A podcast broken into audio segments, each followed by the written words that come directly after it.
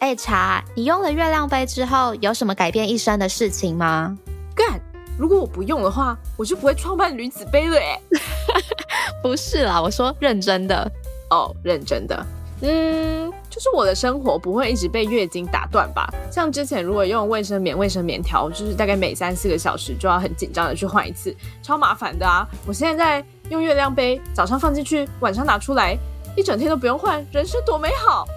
没错，我们创办的品牌 Newzy Cup 女子杯月亮杯套组开卖啦！现在购买结账输入 SOS 就可以立即享有五五折优惠，优惠价只要一二一零元哦，也太划算了吧！快把优惠码分享给你身边各个有月经的朋友。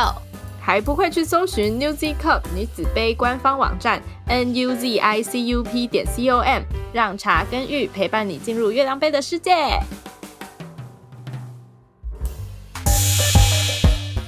你说哦，昨晚在床上的时候啊，你小声一点啦！不管啦，我要 shout out sex。欢迎来到 shout out sex。这里是个你可以肆无忌惮讨论性事的地方。嗨，大家好，欢迎来到 shout out sex，我是茶。然后呢，我们今天没有玉，因为有一些技术上的困难。总之呢，但是我今天会会自己主持，好好紧张哦，第一次自己主持。好，然后我们今天要聊的话题也是我一直都很有兴趣的，就是说我。跟玉开始这个节目的初衷，就是我们希望可以做性教育这件事嘛。但老实说，一个没有专业医学背景的人，或者是没有专业相关像什么性学所啊之类这种背景的人，在做性教育，好像是一件嗯，在台湾社会不被认可的事吗？不是不被认可，就是大家可能会觉得你讲的话到底有没有呃可信度？就是毕竟我们。台湾还蛮看学历的嘛，可以这样讲吗？但是我是觉得也合理啦，因为如果假设我自己是在寻找这些资讯的话，我一定也是会找有呃专业学术机构认证的内容啊之类等等。对，所以我觉得这个算是我们一直以来做到现在一个比较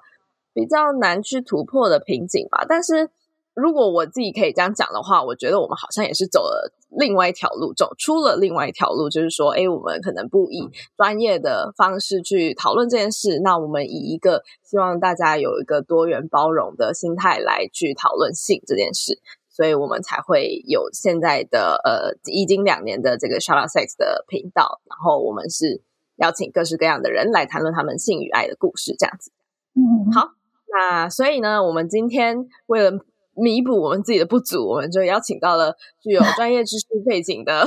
小刘医师来跟我们聊聊性教育这件事。那小刘医师是呃跟着小刘医师来玩性教育翻翻书的作者，然后他最近就是二零二零年的五月，现在是录音当下，也在呃有一出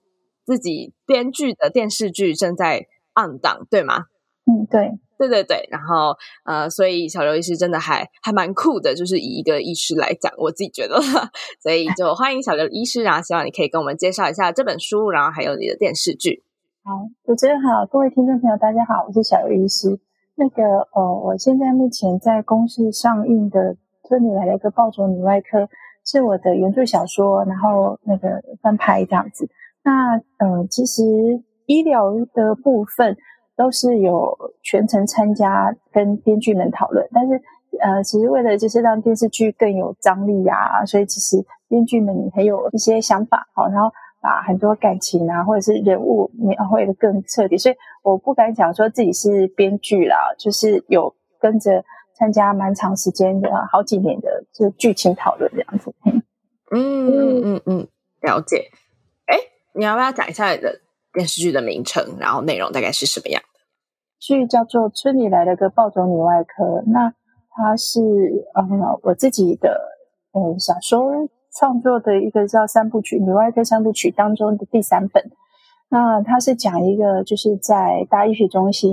因为一些过劳啊、压力啊，然后一些呃社会的黑暗面，然后身心俱疲的一个女外科来到乡下发生的很多故事，这样子。它是一个呃职人剧。然后也是一个寻找初心，然后他不断问自己，所谓医学为何，所谓外科为何，然后一个呃慢慢找回来的一个蛮感动又好笑的故事，这样子。嗯，了解。哎，我记得好像在 Netflix 上面还排名蛮前面的，对不对？哦，对，他现在目前有冲到最高是第二名这样子。嘿，哇，超厉害的！所以推荐大家也可以去看一下这出戏，《村里来了个暴走女外科》。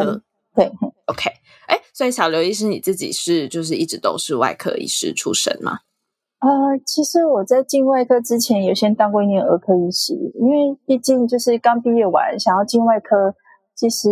很害怕，而且所有询问过的，不管是外科的前辈们啊，还有家里人都不赞成、不支持，说太累啦，然后很辛苦啊，确实都会有这个问题，所以自己是先进了一年，其他的就是算是第二选项这样子。但是在结束完之后，觉得还是兴趣不高，还是想要试试看外科。然后后来就是想说，好吧，那就试试看。如果真不行，三年五年再换跑道也也还来得及，因为那时候刚毕业，还蛮年轻的。然后没想到就待到现在 二十几。对哦，哎，外科是不是就是一般外科嘛？因为因为我自己。我虽然不是很懂啦，但是就是分外科、内科嘛，然后内科主要就是什么神经科、分泌、内分泌之类，就是这些不会碰到手术的科目。嗯，对对，大概概念上是这样啊。外科的话，我们叫一般外科，它其实就是用排除法排除掉神经外科、胸腔外科、心脏、骨骼，然后剩下来的部分比较属于肚子里的内脏的，然后就是一般外科，肝胆肠胃啊。然后还有，现在我在主要专注是乳房的这个范围这样子。哦，OK，所以现在小刘医师专注于乳房的外科。对对，乳房外科就叫乳房外科。哦，就叫乳房外科。哦，了解。所以是呃，像有乳癌之类的，就是会去找小刘医师吗？对对对对对。原来如此。好，那就是想请小刘医师介绍一下。呃，性教育翻翻书这本书跟它的使用方式啊，然后发想背景等等的，啊，基本上是这样。因为我自己有在写，呃，像亲子天下这种亲子类的专栏，然后，嗯，也会自己偶尔会画图这样子。所以那时候我们小朋友老大看到我怀孕生老二在肚子里面，他就问说：“哎，妈妈，那个小朋友是怎么进到肚子里的？”那我一开始是想说找一些画好的绘本。然后看可不可以跟他讲解。那呃那时候市面坊间上有一些类似像什么威力向前冲啊，哈，这些都很有名的绘本。可是我觉得他们讲的太浅，我想要就是让孩子清楚知道，就是有性交这个详细这个动作的一个书这样子。结果发现找不太到，那我就想，好吧，呃，我可以自己动手画画看好了。那我画的方式就是真的比较清楚，然后用。外科解剖的结构去画这个动作，这样子。那那时候，呃，就是跟亲子的那个编编辑也是来来回回讨论很久。因为那时候当时是二零一六年，然后整个台湾的社会的氛围刚好在多元成家一个公投的议题上，然后对于性别这个东西，其实被一些风向带到已经。偏到很极端了这样子，所以我在就是哎整理一些相关的文章的时候啊，有时候蛮多的支持的哦，然后但是也会有一些很刻意，就是比较用攻击的方式，就说啊性变态啊，就说嗯你是不是整天在家里呃铺路给女儿看啊，就就是用比较人身攻击的方式，对，所以那时候也是经过一阵子像网暴的一个风波过了这样子啊。还好是近几年来发现越来越多人认同，然后也越来越多房间很多刊物啊、绘本从这个角度去做这样推广，所以我还蛮感动的这样子啊。你是说那时候出的时候有人骂你说你是很多很多，而且 对，而且还会到，比方说我去一些学校单位演讲的时候，还会去学校抗议，然后呃有时候抗议到那个学校。压力承受不住，会临时取消演讲。然后也曾经有过，就说那个在演讲会场前，把我的一些粉砖的内容把它列印出来，然后做成那种纸板，哈，就是前胸后背这样子贴着，然后就是举牌抗议。啊。因为我的粉砖偶尔啦，哈，就是自己是已经都成年女性了哈，然后有时候会放一些猛男图，因为嗯，平常日常会有一些工作压力啊，骂老公骂小孩什么的，然后看一看猛男图，哎，就是心情开心，然后是视觉舒爽这样子，就是身心灵疗愈。然后他们就刻意把一些猛男的图全部都放很大这样列印，我我我就那时候看到的时候，其实反而是啼笑皆非，因为不知道到底是他们这样子背着那个纸牌比较丢脸呢，还是是他们想要抗议，让我感觉比较丢脸这样子，就 觉得蛮好笑的。天哪，真的还假的？你说二零一六年哦，那到现在也才六年的时间而已，哎。对对，然后出书在网络上文章抗议过一阵子，然后那个演讲在校门口抗议是去年还前年哇，还这两年之间的事情哇！所以嗯，我完全可以体会你们刚刚讲说，在讲就是性的教育这个推动的路上，其实不是只有你们，连呃像我医师身份，然后在讲的时候，其实也都会受到一些攻击的哈，就有点刻意放大的这种。都会有这样。天啊，我我哇！因为我现在很震惊。可是你是 医生哎，嗯，对。那嗯，医生又怎样？对他们就是会认为，然后就是其实像攻击方，他们如果很刻意的要用已经带有标签的这种方式来看待你的话，其实你就会发现很有趣一点哦。哦，我是医生，而且是外科医师。我之前在急诊也是做儿虐、性侵、家暴的前端处理，因为。我是外伤科女医师，所以那时候还要做这些。那他们就会认为说，那又怎样？你懂人体，然后知道这个器官，好性本身它有带有它的一个正面意义，又不能够就是让你说免责于啊，你来出来对小孩讲就是性这件事情，好，这是一个。然后呃，常常就会有，比方说在做性的议题推动上，会有一种很有趣一点的是，嗯，你这个呃成年的。男性，然后很多是男性在做这种倡议嘛，就是会有人就担心说，你一直在讲你是想要对小女孩做什么，但是我是女生，一样也是会，就是说女生在就是性别议题推动上比较没有带有那种攻击侵犯的感觉，对，还是会被骂。然后呢，我又怀孕生了两个小孩，因为常常会有一些单身的 KOL 在做性议题倡议的时候，就会被骂说：“你又没有当过妈，你怎么知道我们的担心？”然后你这样出来推动这种东西，当然是一样。我自己是身为两个女孩的妈妈，所以他们所想要攻击的点，我完全都是在他们认为弱势的那一方，但是一样免不了被攻击。所以当就是呃反对方他已经。坚定了他想要攻击你的决心的时候，他什么方式都会找得出攻击的点。哦，哇哦，我好震惊哦！因为假设今天今天有人来攻击我，那我就觉得 OK，好，算了，就是我好像也没有什么立场跟你说，我就是权威这样，也不一定要权威啦，就是好像找不到一个立足点，说，哎，我真的懂得比你好，现在可能再多一点，然后我可以给你一些正确的知识。但是医生哎，而且我觉得台湾社会是超级推崇医生的呀，哎，这样会不会政治不正确？但是应该是吧？对，其实医生确实有这样子光环。所以我后来理解到，哎，这个就是这些特殊族群，他们其实对于性这个议题，其实带有很大的恐惧感。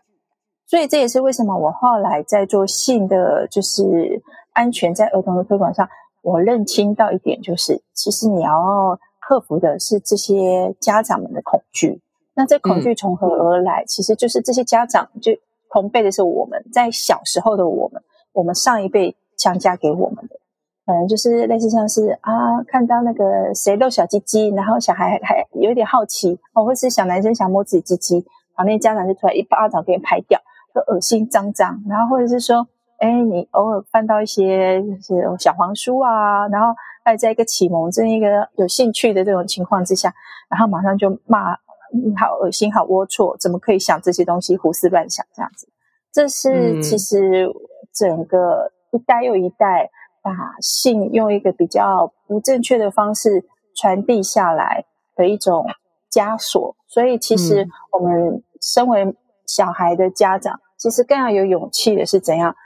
如果用错误的方式教导的环境，并没有真的让这种性啊，或者是懵懵懂懂哦，它其实是很容易扭曲，变成一个像是性暴力，或者是一种性比较黑暗的一些奇怪的癖好，或是看一些性虐啊，或者是性侵相关的一些刺激来源的网络接触。如果他们结合的话，你有没有一个好好的可以正面谈这个议题的环境？然后很容易就是会让一些暴力犯罪啊，其实是会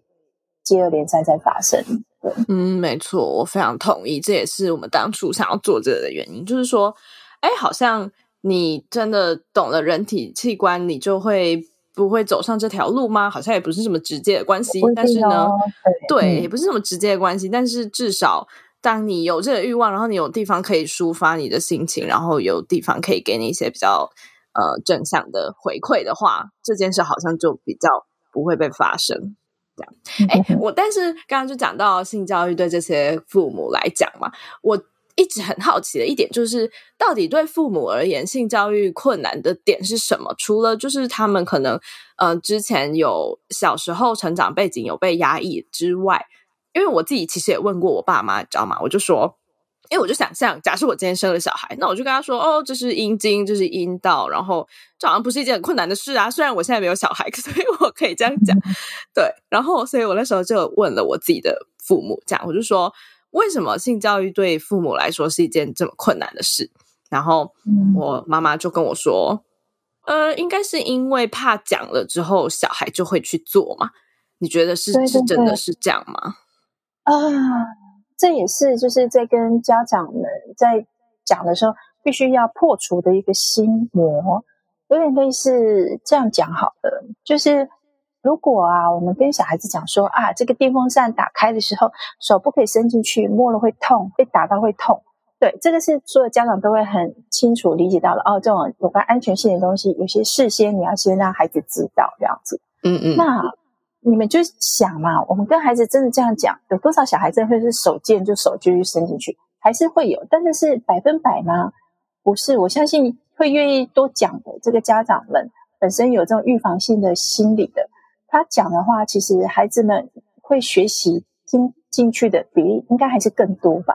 那至于那些就是讲了手还是一定要摸进去的，我相信他是不管你事前事后讲。他们的个性本身上就是带着那种想要探索啊，想要尝试哦，那个爸妈的底线的那种，那种小孩子在不管所有议题上都会是有这种。我觉得那个又是比比方说是少数，然后不只是电扇啊，他可能甚至手都会去摸插座啊什么这样子。对，但是不是说哦，因为讲了他就一定会去做这样的动作，那就一个蛮好笑的概念。但是这样子的话，我先把小孩。带来，然后我念那个相对论给他，他就一定听得懂吗？不一定。所以你大概懂我的意思吗？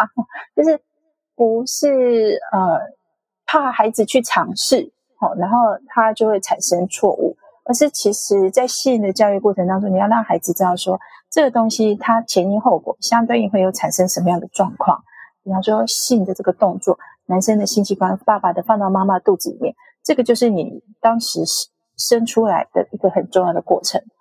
同样的，其实这也是我结合之前在急诊做儿虐性侵的一个经验。为什么呢？因为其实有很多小朋友，他们就算是连被一些社工啊，或者是心理辅导员发现，在家中有被性侵的这种可能迹象的情况之下，那医院从来没有人好好跟他们讲，然后也没有办法好好的描述，小朋友是没有办法做指认的，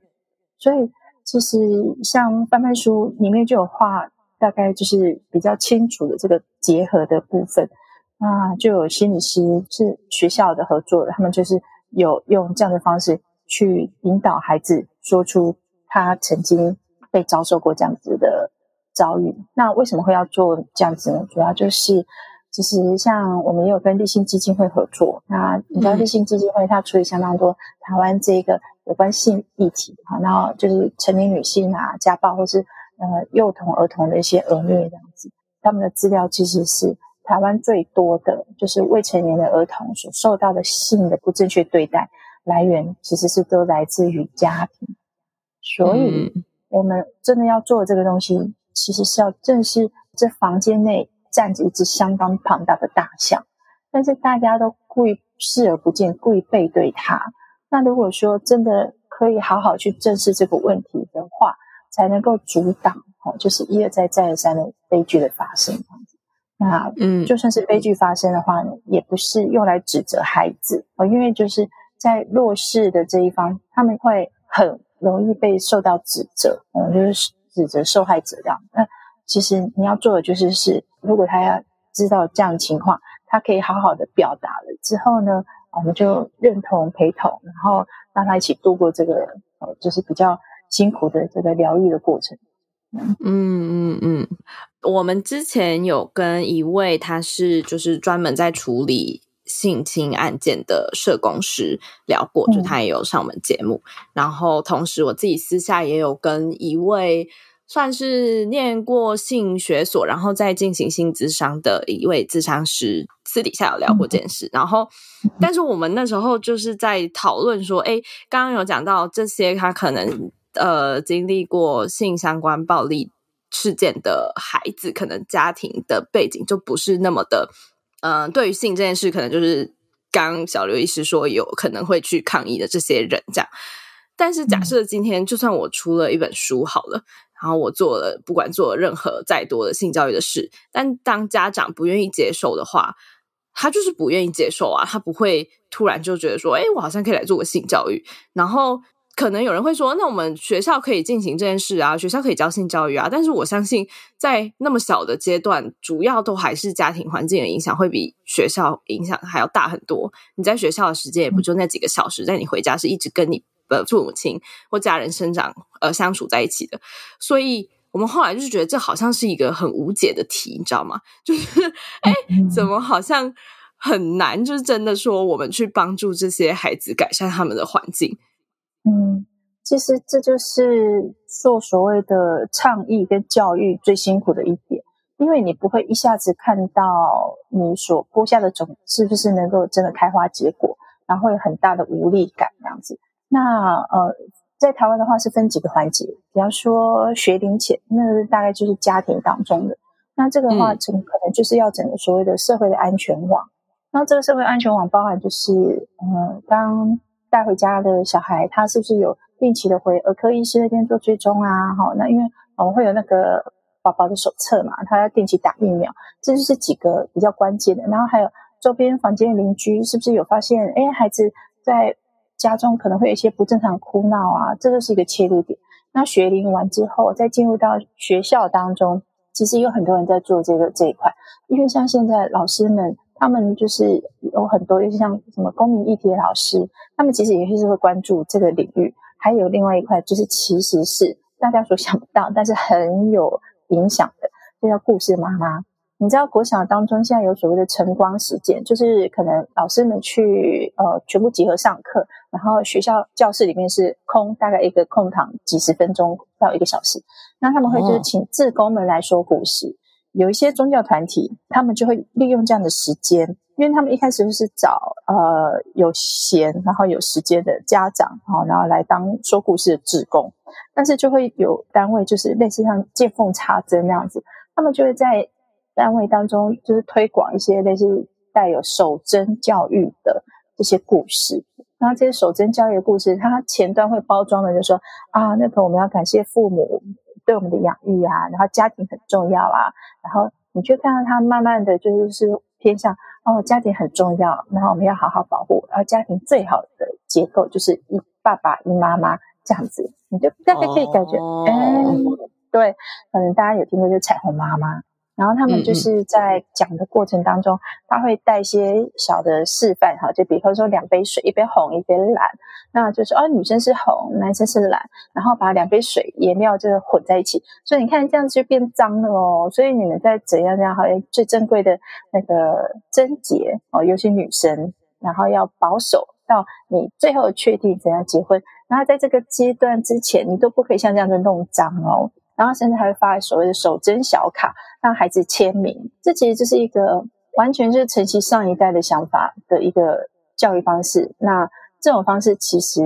在现在多元的情况之下，其实它能够解决的问题越来越少哈。那类似像什么未成年怀孕啊，然后那个未婚爸爸妈妈啊，他们就是比较弱势的环境之下，然后如果又有小孩之后，很容易因为经济还有一些后援环境条件不是那么的容许，所以很容易会落到就是啊，小朋友生出来小小孩带不了小小孩，然后那个暴力啊，还有一些卷倒相这样的问题，就是恶性循环这样子。对，那嗯。这个没有办法，真的对这些，现在社会毕竟是很很多面向的哈，然后再用这样的单一的面向的，可能帮助有限。对，那所以我们那时候知道说，我光是听到红色颜料跟蓝色颜料混在一起，我就笑出来。我说那这样变紫色不是很漂亮吗？为什么是这样弄脏？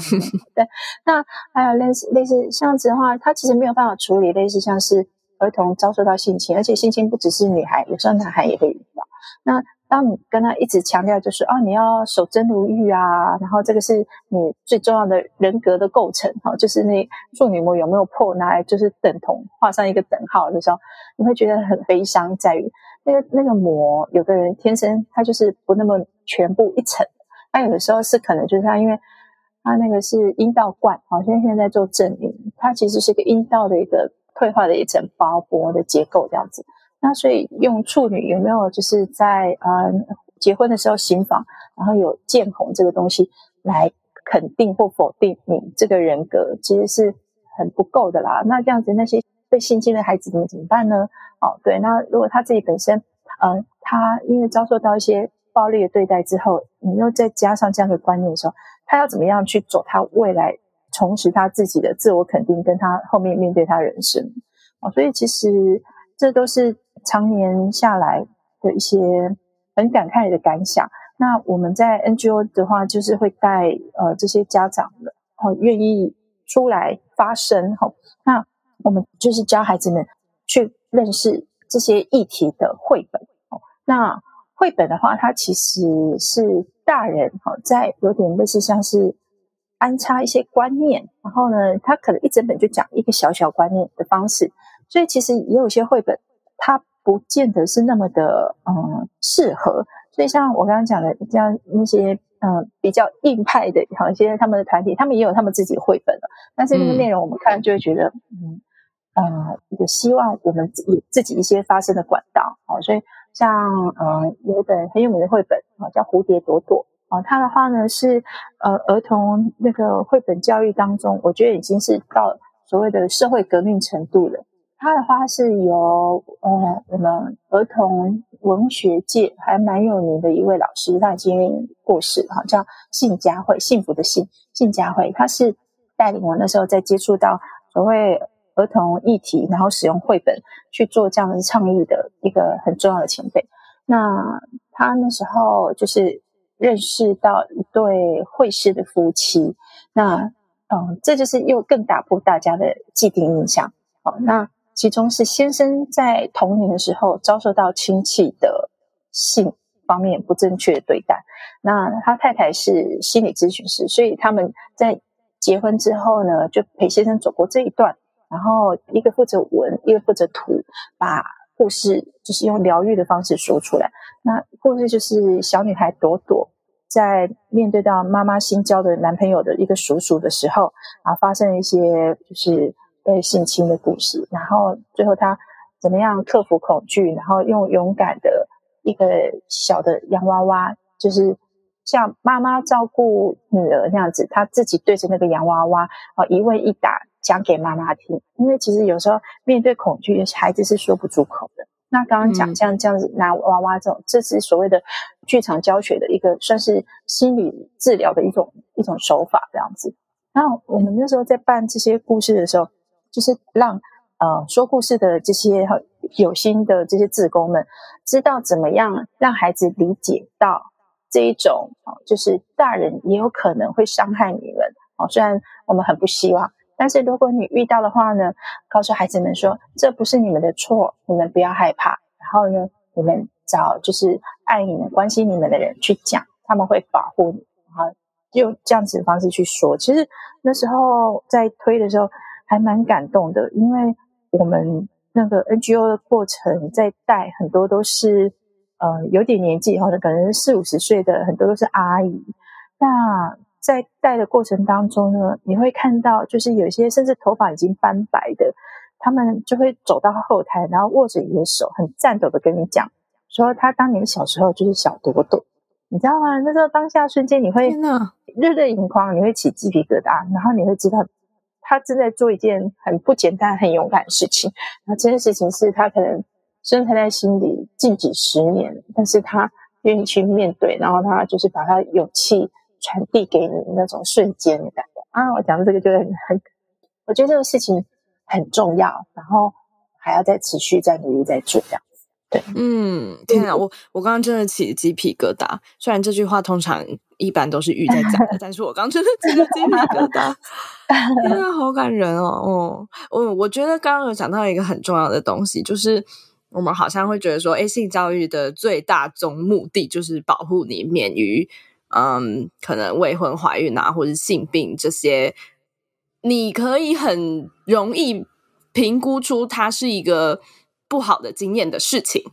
什么意思呢？就是刚讲到，除了这些之外，其实还有一个很重要的东西，是我觉得在性教育的内容里面不应该被漏掉，而且还是甚至比像未婚怀孕或者是性病影响你更大、更久远的事，就是你的自我价值认知这件事，因为。对，没错，这很重要。对，因为我我不知道是可能我现在把这个东西分为二元，就是男生理男性、生理女性不太好。但是以我自己的经验，就是生理女性很常在这块当中得不到自我认同的感觉。就是我们可能会从小就被教育说：“哎，不可以自慰，你自慰是很脏的，等等等等。”那当我们长大之后，发现我们会自己做这件事的时候，我们瞬间就觉得说：“哎，可是我那那可是。”啊，这件事好像很糟糕，然后我好像很不好，或甚至说，嗯，我们在性爱的过程中会觉得我没有掌控权，掌控权都是另外一方，等等，就是在这个过程中，我们其实得不到任何的自信或者是认可，这是一件还对，就是大家会忽视这件事，但是其实它对一个人的影响是非常深远的，而且。就延伸到说，我们现在身体焦虑、身材焦虑、容貌焦虑，我觉得都是对，都是从这边出来的。没错，没错。其实这还有带到一点，为什么我会做就是儿童安全议题推广不遗余力的程度？因为当初那时候在推性教育范本书，其实编辑们是嗯，因为。刚刚讲就是遭过网暴，他们其实是有恐惧的哈，他们会认为说，那这个议题一定要讲的这么露骨吧？可不可以就是用另外一个方式哦去进行这样子？然后结果那时候我就请他们来听我的演讲。那我那时候演讲当中分享的是，嗯，小灯泡妈事件。我不知道你知不知道这个？嗯嗯嗯，知道。对对对。那小灯妈妈这件那时候是我在。网络上知道，因为开始慢慢跟一些单位啊合作啊，尤其是记者团体们，然后知道说，就是其实有所谓的五马照在在流传这件事情。那时候当下知道，我是气到整个捶桌大哭这样子。因为嗯，我在大学的时候自己本身除了兴趣是外科，我还有喜欢所谓的法医学，然后有所谓变态心理学的那个进修呀。那那时候我可以到警大去看他们一些实际的资料，但是那时候看完之后，其实是心生恐惧的，觉得怎么会有这么可怕哈？就是，嗯，你知道有个名字叫暗网，黑暗的暗暗网，嗯，我知道，赛对，那有点类似像是韩国之前的 N 号房这样子，那里面的一些犯罪的东西，你会看着觉得非常的不舒服哦，那个。这种泯灭人性的东西，但是居然在这个单位里面，它是可以贩售的，它是可以成为哦，就是一个炫耀拿来分享的这种东西。那甚至他们在很多看不到的角落，它会成为一个性快感的来源这样子。然后那时候，嗯，小灯泡就是事事件发生之后呢，我就马上画了一张图，然后呢，我就是呼吁说，希望媒体诸公不要把。重建啊，什么动新闻模拟提供出来，然后把它当成一个呃刺激点阅率的一个方法，这样子，因为那个在你不知道的角落时候，其实是会带来很大的隐患的这样子。那没想到那时候网络上的文章这样分享，是一张图文，短短三天之内有八万多次分享，我真的吓到。也是因为从那之后，我才体会到说，在网络做倡议的时候，你一个人螳臂挡车是没有办法推动什么。但是当你一而再、再而三持续坚持，然后你知道这个重要性，你如果能够唤醒更多、更多的关注的时候，其实它会可以凝结一个很大的力量，这样子。那那时候后来也有跟就是呃王婉玉哈，就是小灯妈妈她联络，然后。也是因为这样子，我更坚定，就是说，拥有网络声量啊，好这些，我更重视是他背后的所谓的社会责任啊，他需要就是好好运用这个光环，把更多人知道有些事情的重要性，要开始做。那已经发生的错误，我们没有办法扭转，但是对于未来还有希望的一代，我们希望用正确的教育带给他们。嗯嗯，然后那时候。呃，我有看到，就是王婉玉她受访写了一篇文章，他就说，他尽管在很巨大的悲伤当中，我想那个应该是所有为人母最如同地狱一般的一个经验了哈。然后他居然还写了一篇，他就说，他就是想要去理解加害者跟王子玉为什么要做这样的行为。那他理解到，就说加害者他其实面临到的是台湾一个更大议题，叫精神病污名化。就是加害者本身有视觉失调症，就是早期讲的叫那个精神分裂这样子。那他又刚好在二十几岁出头，然后带着很大的性的冲动，所以他曾经在他的笔记当中不断的写到说，他有一些已经是脱离逻辑的妄想哈，说他要去找一个呃来自四川女子，然后跟他结合之后会生一个秦始皇在世的小孩。那那时候他的家人看到时候，其实他已经开始有出现一些。言辞啊，然后行为上异于常人的反应，但是家人其实是害怕跟恐惧的哈，就是觉得他这种东西很嫌恶，所以甚至是带他去调剂，然后结束之后就不准他禁止他再提这些问题。那因为这样子的呃措施哈，接受真正医学的那个专业的帮助，所以他后来的想法就越来越扭曲，就到最后就说，他如果没有办法进行这样，那他就是去后面发生的那些事件。然后会再转世，然后他可以继续进行他的很很诡异的一些一些想法那样子，然后就造成悲剧一步步朝这个方向下去。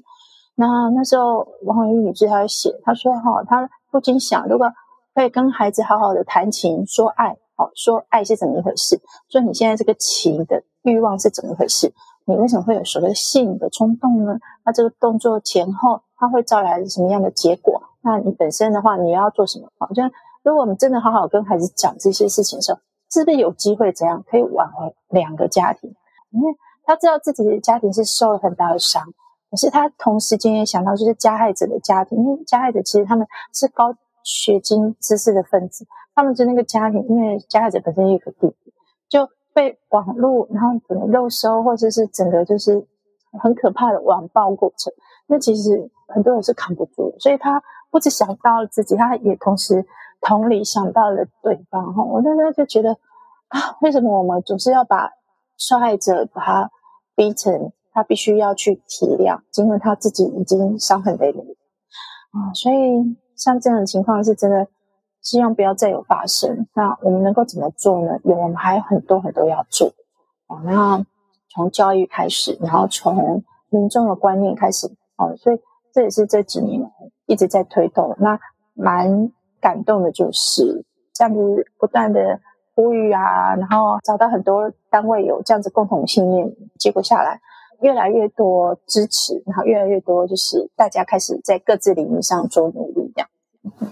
嗯嗯嗯，真的真的就是要集结大家力量。然后像我们现在讲性教育嘛，但其实情感教育也是又是一个更困难的议题，因为太 vague 了，你就不知道怎么从哪里谈起，太模糊了。但是这都是很重要的。其实情感教育也是性的教育当中很重要一环。我们就是要让孩子知道什么要叫做被拒绝，被拒绝是你要怎么样好好的告白。然后，如果被拒绝的话，你要怎么样接受这样子的挫折？哈，这是你需要一个练习的过程。哦，那呃，窈窕淑女，君子好逑是没有错。但是如果对方认为你本身的所求，好像最近不是有篇文章，就是一个男孩，然后跟人家女孩子认识，然后有出去几次之后，然后他就女孩子很有礼貌的婉拒对方，啊，那个男生就说：“嘲笑对方是大龄女子。他说：“你怎么可以拒绝我？你彭佳慧？”好的，嗯。然后我那时候就觉得啼笑皆非啊，怎么可以就是拿一个人名把它污名成一个好的大龄女子？大龄这种东西是错吗？那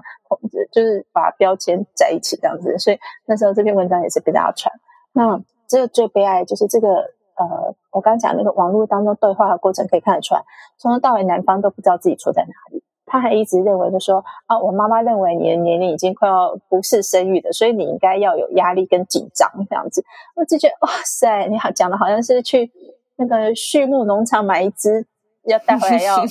要育种的母牛还是母猪的那种感觉哈。对，怎么可能会会用这样的方式可以追求得到对方这样？所以其实呃从。每次啊，像是发现社会案件，社会案件发生的时候，就很多家长会很害怕哈。就是如果是受伤的是孩子，那就担心自己的孩子遇到这种情形。那很多人就说，还好我家养的是儿子哈。那女孩子会比较容易担惊受怕。还好我家养的是儿子，但其实这个不对的，因为其实会加害的，如果很多时候是我们从小放任出来的这些男性，然后呢又没有好好的引导他，不管是性的教育或是情感的这种，就是怎么样去跟。哦，对方好好的一个互动跟相处，那他到最后就是被惯成就是下一个加害者，因为都是有这种可能。嗯，没错。而且我觉得好像反而，因为大家会觉得说，哎，就是市面上对生活环境中对于生理男性的这些资源就很丰富啊，那我好像就不用教嘛，反正同学都会聊说怎么打手枪啊，干嘛的，但是 就是感觉好像会被忽略掉这一块。嗯，没错。你都已经听到这里了，你应该是蛮喜欢我们的吧？那记得听完要评分、评论、五星推爆哦！不用了，直接上官网抖内就好。呃，OK，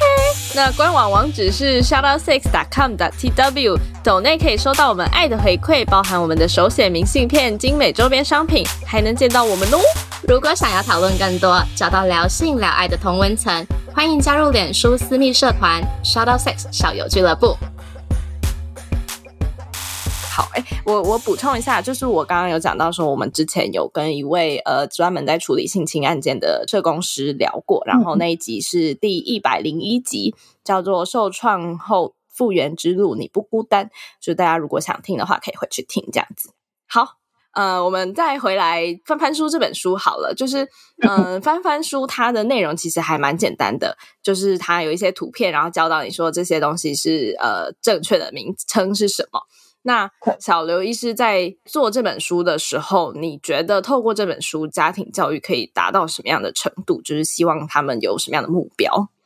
嗯，刚刚说他其实那整套打开来有三本，好像巧拼一样的东西，然后呢还有一个小的说明书。那基本上我是希望就是家长先看过小的说明书的内容，内容里面就有很完整，就是我在。呃，性的议题上最起始的一个初衷啊，然后这样子比较详细的描述。那如果理解跟认同这个概念的话，在就是使用翻翻书的过程，就会比较不那么恐惧因为很多家长看到就是关键的那几个有性交的那几个的时候，其实是很多人会倒抽一口去倒弹。嗯，但是基本上，嗯，工具哈是你可以选择的，这也不一定说非得要用这个东西来做性的教育。但是呢，你可以先准备着、优比着，然后呢，先跟嗯，大部分都是家长嘛哈，然后因为要跟孩子们在准备讨论的时候，你先确定好。你们的串供的口供，如果真的孩子问了你说啊，那个谁谁谁怀孕了，为什么小朋友会跑到肚子里的时候，你们要怎么回答？或者是说，啊，为什么爸爸的鸡鸡那么大？或者是说，为什么妈妈的内内像屁股一样会下垂？这种 这种问题，这些都是我的网友们曾经回馈给我说，他们当下语塞，不知道怎么讲啊。我那时候会觉得很好玩一点，就是。呃，这个怎么很难讲的嘛？这你就实实照实际讲啊，然后等你长大了怎样讲，你就会如何啊。然后肚子这么大啊，你当你是在肚子里面住过的啦，然后对，还有像是类似哦月经哦，因为妈妈可能月经来的时候会不舒服，会躺着嘛。然后有时候像我，甚至有时候是在厕所里面发现卫生棉没了，然后就叫小朋友到哪个柜子帮我拿这样子，啊，他们都会。很开心，然后甚至就是有一次小朋友还拿错，拿成他的尿布给我哈，对，好可爱。对，我就说好了，直接买当个用啊，哈，这个也是可以用这样子，就就额外就好。但是我觉得，其实你在面对孩子这个性别的议题上，态度越自然，好，然后越没有什么那种心虚，好，然后孩子他越不会就说，嗯，怪怪哦，爸爸妈妈反应哦，好，对，就是会有常常就说，哎。他问了你像刚刚讲的一些问题，然后其中哎妈妈就很慌张说啊不，你问爸爸。然后小朋友说可是爸爸叫我问你，好，然后这样子 小朋友 对生命会找到出路。他很快就像当年的我们一样，哈，就是去从 A 片啊、小 A 书啊，尤其现在手机使用非常方便哈。那 Google 有时候看一个东西，还会跳出一大堆动图，有时候视线呃呃吓了一跳，这样子小朋友更容易会接触到的。嗯嗯嗯，那呃，翻翻书的呃使用方法，它故意做的像游玩的巧拼，好，其实也是减低呃在翻到几页特别格数的画面的时候那个冲击感。然后那个巧拼的方法就有点类似像是益智游戏，你可以先猜猜看怎么样把它正确的摊开，然后把它合并啊什么的，然后最后它背后可以就是三个小本合成一片大的，像玩跳棋一样，每个格数上都有一个。那个跟性的议题有相关的，然后就可以考考小朋友，然后就从数字一走到二十七这样子啊啊，相对应的里面这些性性的议题，你需要让孩子知道的，就我们那个解说小本里面就有对应的。嗯嗯，了解。对，我觉得这很重要，就是说我今天教给这些人一个性教育的工具，那他。真的知道怎么使用吗？这也是需要去考虑的点。然后性教育翻翻书里面就真的有了这个算是 instruction 的部分，所以我觉得挺好的。嗯对啊，这个东西议题很大，需要可能就是翻一次两次，还在很比较多次这样子。那我今天早上在高四总部也是讲完这个议题演讲，然后就有一个粉丝他传讯。他说他买我这个翻翻书放了三年，都不太知道怎么使用。但是等到他他自己本身是呃是诊所护士，所以他对一些医疗的知识他是知道。但他小朋友在问他的时候，他突然一下子也是为之语塞。嗯嗯。然后他突然想要翻翻书，他那时候就把它搬出来，然后就很简单的跟孩子玩玩这样的互动过程。然后他就特别传讯跟我讲说：“哦，还好，谢谢有就是有这个东西备着这样子。”然后他就很清楚的跟孩子解释完。嗯嗯，没错没错。那你觉得以你的观察啊，就是像性教育做得好的家庭跟做得不好的家庭，对于孩子带来的影响差别在哪里？嗯，我觉得这个会有相关哦。怎样呢？就是可以在家庭当中很自然、很大方的讨论有关性的议题的，其实他们的孩子呢，会更展现出对于自身自我的信心，然后还有跟表达自己想法的一些意见。的这些踊跃的程度会有差别哦。对，那个像你讲这个东西，国外就有做过一个叫做“父母老实说”的这种短片，然后他就采访好几个家庭，去让孩子们跟家长互动，然后互相问说：“你有没有在自慰？啊，什么是保险套？怎么用？然后什么是按摩棒？这些。”那你去看看，看到他们就是采访的，就是六七个家庭当中，每一个家庭的反应都不一样。好，那。这不是说呃，一定可以侃侃而谈的家庭就绝对是最好哈。对，其实，在国外，他们有很多家长教育态度是开明的，但是之前没有机会讲到，所以在那个采访拍摄过程当中，就会有出现妈妈呢，就是要解释什么是按摩棒，然后拿出那个细胶按摩棒放到桌上会摇晃，然后女儿大概就是国小大概四五年级那种。年纪啊，就从头就是哀嚎啊，然后就是呀，好恶心啊，然后这种反应，那还蛮好笑的哈。对，那你有没有看到，就是有那些家庭啊，小孩就很轻松说，哦，什么是自慰？不用不用问妈妈，我知道啊。然后那个我有看过姐姐在家里自慰，然后妈妈就旁边很轻松，对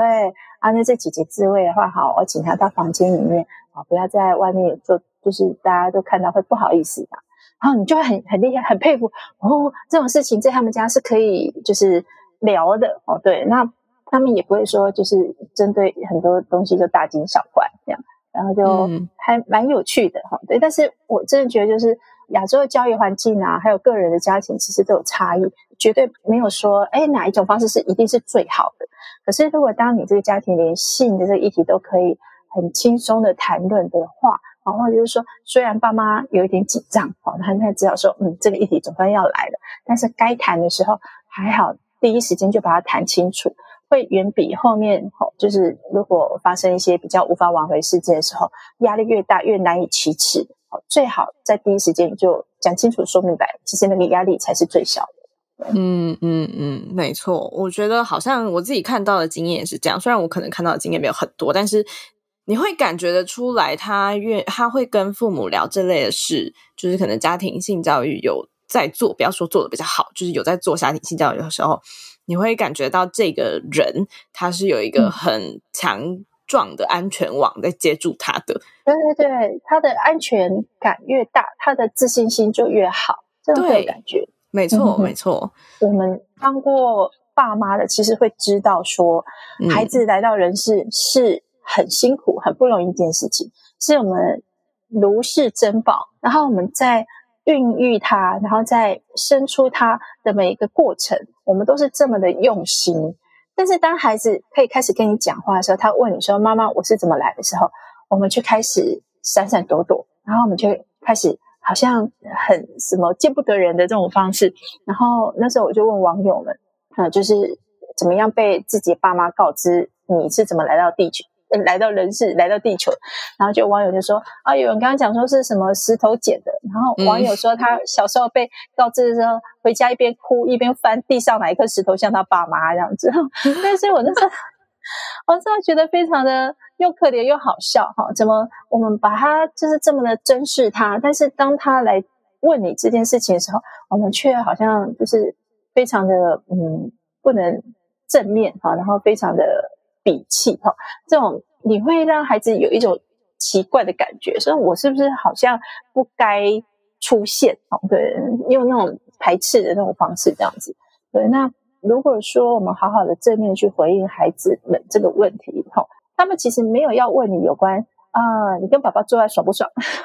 觉得很多 家长就马上直觉连接说，哦，讲性就是会被问到这种很尴尬的事情哈。其实我跟你讲，孩子会比你更尴尬。他们没有你想的那么跳跃的那么多啊。那我们之所以从小孩成长到变大人，我们受到了社会的熏陶，然后一些就是所谓道德环境的一些约束啊，我们慢慢开始有出现一些啊，有些议题是可讲可不讲的哈，那样子这种啊，孩子们不知道，但孩子们也不会就像你担心的那样子，一下子就把所有东西哦直指你最害怕的那个点去问，那样子真的。反而最多时候是大人想太多，对这个大人想太多，你反而就是是让孩子错失了他可以好好平常心哦。你你越是恐惧，不想要让他发生事情，结果他就是越有机会发生这样子。嗯嗯，而且像情感的部分啊，情感的，像有时候会看一些社会案件，就是像什么什么国小国中的小情侣，然后因为遭到那个学校跟家长的好严厉禁止。结果他们就想不开啊，有时候就是上社会新闻这样子，我都是觉得实在是很可惜。如果就是你现在交往错的对象，或者是说你上床上错的人，他其实不代表说你未来人生全部都是毁掉的哦。那虽然中间会有一个很辛苦的过程，但是你还是可以慢慢的去往好的方向前进这样子。对，嗯嗯嗯，了解。好，那。讲了这么多，想要问小刘医师，下一个想要为性教育带来的作品或是计划是什么？有吗？可以跟我们分享吗？呃，其实因为性的话，我是就像类似像性的器官嘛，那我后面的话会想要做一些比较带同玩性质的，讲身体结构的东西，然后呃，倒不是说完全都是对应到性的目标上这样子。那我觉得其实我们台湾的呃，对于不光是性的器官啊，其实基本上是对于人体的最基本的结构运作，有时候都很懵懵懂懂啊。有上上次就有听到一个网友问说：“哎，他的那个盲肠怎样怎样？”然后一边讲指着自己的左下方，我就看着他微笑说：“盲肠在右边。”就是连这种呃蛮基本的，有时候都不太懂这样子哈，所以我后面可能会想要做身体方面的，然后有点类似像是那种呃，你有没有小时候玩过像七巧板吗？那就是那种主板两片，然后你反复，它会从一整排从上面翻一个身，然后会有一片这样子一直不断往下掉落，再翻一个身又会掉落回来，对。然后那个我现在一下子忘记它的 那个中文名称，然后它是用竹片或者是塑胶板，然后用缎带特殊的粘合的方式，就可以玩到这样的效果，这样子。对，然后我我自己本身因为喜欢做手作啊，然后学美术，我会想要试试看有没有办法用这样的方式去带哈，就是像议题，例如像说呃，你的盲场不在左边，在右边，或者是啊。为什么我们的大便都是咖啡色？对，因为那时候这个议题也是我们家小朋友就问说，啊，我们家是讲台语哈，为什么放在东西咖啡色？我就说，对啊，你情况嘛，你家里面给东西咖啡色嘛，不是嘛？哎，为什么也并非就是，好，所以问说，你这东西如果不是都咖啡色，那为什么大便都统一是咖啡色呢？它其实是来自于我们人的那个血红素，哦，它在经过红血球，它。汰换死掉之后，它里面的铁质从胆汁分泌出来，跟食物结合，最后会变成混合的咖啡色这样子。啊，因为这些区域都是从胃啊、小肠啊，然后到经过胆，然后到大肠，都是我以前开刀的领域，所以我就可以帮他们讲的，就是呃，我我在讲这东西，我们家小朋友很爱听啊，然后嗯，他们会觉得很好玩，因为就带好像什么游乐园的方式，阿里牙膏堆、你的病安诺什么什么，好像之前有一个动画叫做。那个工作细胞，对，它就是那个小朋友前一阵子流行还蛮爱看，嗯，讲红血球、白血球，然后在身体当中遇到身体的结构，然后要怎么样去杀菌啊，怎么样去呃红血球搬运氧气什么什么的这样子。然后我在陪小朋友看的时候，我都会下一秒神预言说，哦，你哪跨掉现在呃白血球当中有区分。哦，就是那个嗜酸性白血球，我看到说哦，等一下会出现寄生虫，然后就啪，就真的寄生虫出现。因为嗜酸性白血球就是在专门对付那个寄生虫或是过敏的反应。嗯，对，小朋友就会 很崇拜，然后就哦，妈妈你奶摘什么？然后就是顺便顺带讲这样子。好酷哦，期待，希望到时候 SOS 可以帮忙推广。如果我们还在的话啦，前提加油 加油。OK，好，那我们节目来到尾声，想要请问小刘医师，对我们主持人，我们本来是我们，今天只有我，有没有什么想要提问的问题？提问的问题，呃，想要问就是说，当初你们做这个频道节目，一定有它的初心嘛？对，然后，呃，就是很多性的议题，主要都还是面向是大人。那像这种小孩子的议题的话，你们呃有没有遇到什么在推动上？除了像刚刚讲，是公司他会比较觉得推动有困难的，还没有什么样的困难处？然后我也可以帮忙一起想一想，看要怎么样在现今的有带国小小孩以上的这些呃环境，怎么样去突破这样子？嗯嗯，我想想看哦。因为对，确实我们在儿童性教育这块是非常非常非常非常非常不懂，因为我们都没有生小孩的经验，然后我自己身边也没有什么小孩，所以。虽然我们都知道这是一个非常重要的养成阶段，但是我们却好像没有办法做太多事。但是我觉得，反正就各司其职嘛，也不可能一个人做完所有事，一定是大家一起合作才能把这个东西给做起来。就像刚刚医师刚刚说的，有这是一个如果一个人做，你绝对做不来事，但当你串联了很多人的话，这件事有可能被推动。所以，我们就是主要会针对像可能跟我们年纪比较相似，在真的进入到性跟爱的这个世界，在开始自己探索的时候，可能会遇到问题。那你可以来这边听故事。如果你听到一些故事，可能对你来讲是浮木，那你也可以打开你的眼界。这样，所以这是我们现在比较主要的方向。但是，我们确实有遇到一个最近一直在思考问题，就是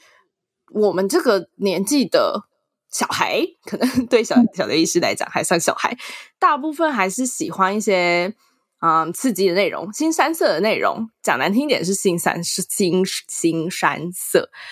嗯，我觉得这很可以理解，因为人就是呃喜欢接受一些刺激嘛。但对我们节目来说，我们不想要走上的那条道路，因为我们不希望性是。被拿来当做娱乐的，我们希望大家可以正视这个问题，然后真的去思考它其中的意义，包含你经历的所有事，包含别人经历过的事，可能都会发生在你身上。对，但是当你没有产出这些刺激他们感官的内容的时候，收听率就很有限，就是你要上去就会有一个很大的瓶颈在那里。对啊，所以这个算是我们现在遇到比较大的问题。但是好，幸好因为这个节目本来就是我们